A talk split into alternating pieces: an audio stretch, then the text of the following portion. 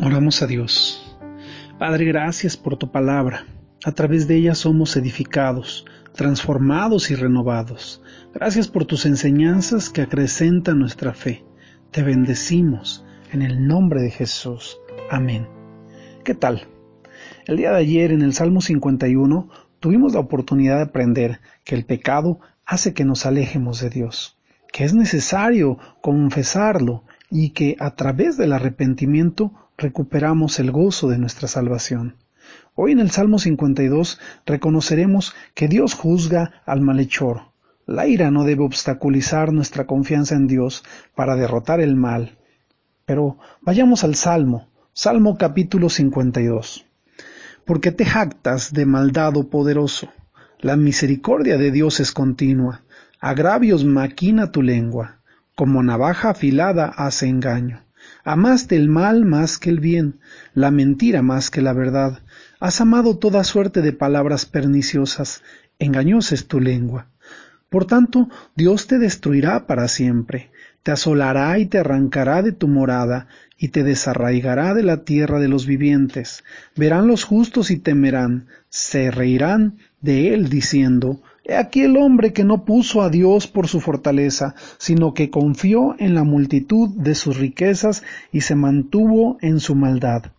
Pero yo estoy como olivo verde en la casa de Dios, en la misericordia de Dios confío eternamente y para siempre. Te alabaré para siempre, porque lo has hecho así, y esperaré en tu nombre, porque es bueno delante de tus santos. Es importante señalar primero que nada que este salmo eh, se refiere a los tiempos en que eh, David fue eh, atribulado. Esto se debe precisamente a un hombre llamado Doeg.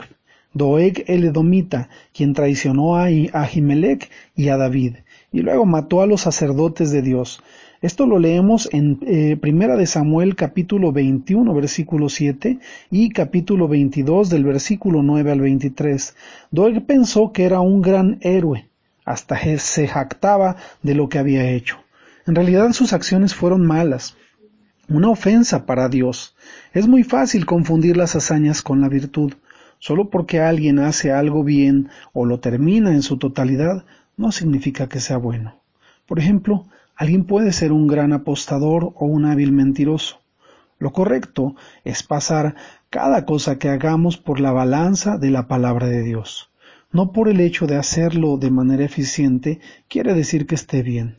Así los robos, los secuestros, los asesinatos, las extorsiones, la corrupción, las mentiras, el hurto pueden realizarse con eficacia pero los resultados terminan siendo catastróficos y harán destrozos tanto en las víctimas como en aquellos que las practican. En el versículo 8, el salmista se compara con un olivo verde, el cual es uno de los árboles de más valor y más longevos. Hay árboles que tienen más de dos mil años, que han soportado guerras, inundaciones, incendios y se siguen manteniendo dando fruto.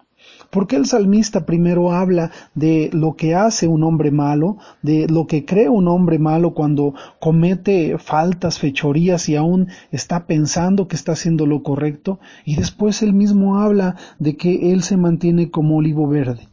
Sabes, el salmista está haciendo una comparación entre aquel hombre que eh, puso su confianza en hacer las cosas sin importar si las cosas eran buenas o malas, y él que sabía y tenía la convicción de que Dios era su base y su fundamento, y que agradar a Dios y seguir su voluntad era lo que lo mantendría firme y adelante. Muchas personas piensan que las consecuencias de sus actos no los alcanzarán hay personas que piensan que eh, hacer el mal es lo que les va a dar más provecho. Sin embargo, hemos conocido y hemos escuchado de muchos terroristas, muchos asesinos, mucha gente violenta que han terminado su vida en la peor catástrofe, no solo afectándose a ellos, sino afectando a sus familias. Hoy en día está muy de moda leer las noticias y buscar la nota roja y dentro de ella nosotros encontramos eh, que los secuestradores, los asesinos, los violadores y la gente aparecen muertos por las calles. Pero sabes, eh, las personas que se mantienen firmes en la fe, confían en Dios y obedecen su palabra, son personas que son transformadas y son renovadas, que día a día se están poniendo a cuenta con Dios y día a día están encontrando en Él la misericordia y el favor. Nosotros somos ese tipo de personas, así como el salmista que vimos que en el capítulo 21 reconoció su pecado y Dios lo perdonó, así nosotros, cuando nosotros vamos reconociendo un pecado, es necesario que haya una transformación. Cada vez que nos vamos dando cuenta que la palabra de Dios, porque todo lo tenemos que pasar a la luz de la palabra, si nosotros nos damos cuenta que hay cosas que estábamos haciendo y que creíamos que estaban bien, y las empezamos a, a, cambiar y empezamos a dejar de hacerlas, nosotros vamos siendo transformados y renovados.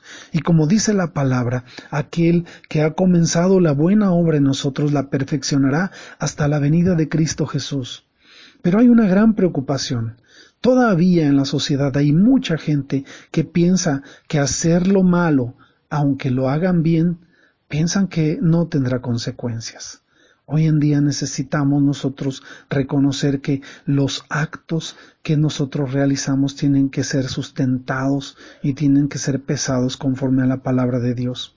Esto nos dará la, la paz y el gozo que necesitamos para vivir, como el salmista lo expresa, vivir y llegar a ser como ese olivo verde que se mantiene a pesar de las circunstancias, a pesar de, las, de los problemas, a pesar de las situaciones y que eh, eh, cae y se levanta.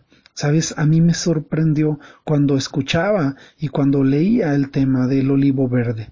Hay árboles como el olivo verde, pero eh, pueden parecer iguales, sin embargo, el olivo es un árbol que eh, eh, tiene una raíz profunda que es tan fuerte que aún abraza las piedras, que aún eh, eh, puede ser derribado y mientras sus raíces no sean arrancadas, mientras esa piedra en la cual ellos están sostenidos no sea quitada, esos árboles van a seguir creciendo, van a seguirse reproduciendo y se derribarán y se tumbarán y se cortarán, pero volverán a reverdecer. Así es el cristiano que se mantiene firme ante las inclemencias, ante las circunstancias, ante los problemas. Es rejuvenecido, es reforzado, es eh, eh, alimentado y va a dar frutos constantemente. Tú y yo necesitamos animarnos, necesitamos tomar fuerzas de flaqueza, necesitamos entender que nosotros no podemos seguir los pasos de los malvados.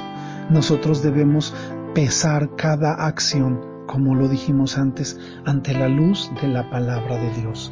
Este es un tiempo para recapacitar, este es un tiempo para voltear a ver nuestras acciones y este es un tiempo para entender que nosotros tenemos que ser transformados y renovados a la luz de la palabra. Que sea este tiempo para alabar y exaltar a Dios, no solo con nuestra boca, no solo con los instrumentos, sino con nuestra propia vida. Que tengas excelente día, que Dios te bendiga Amén, amén y amén.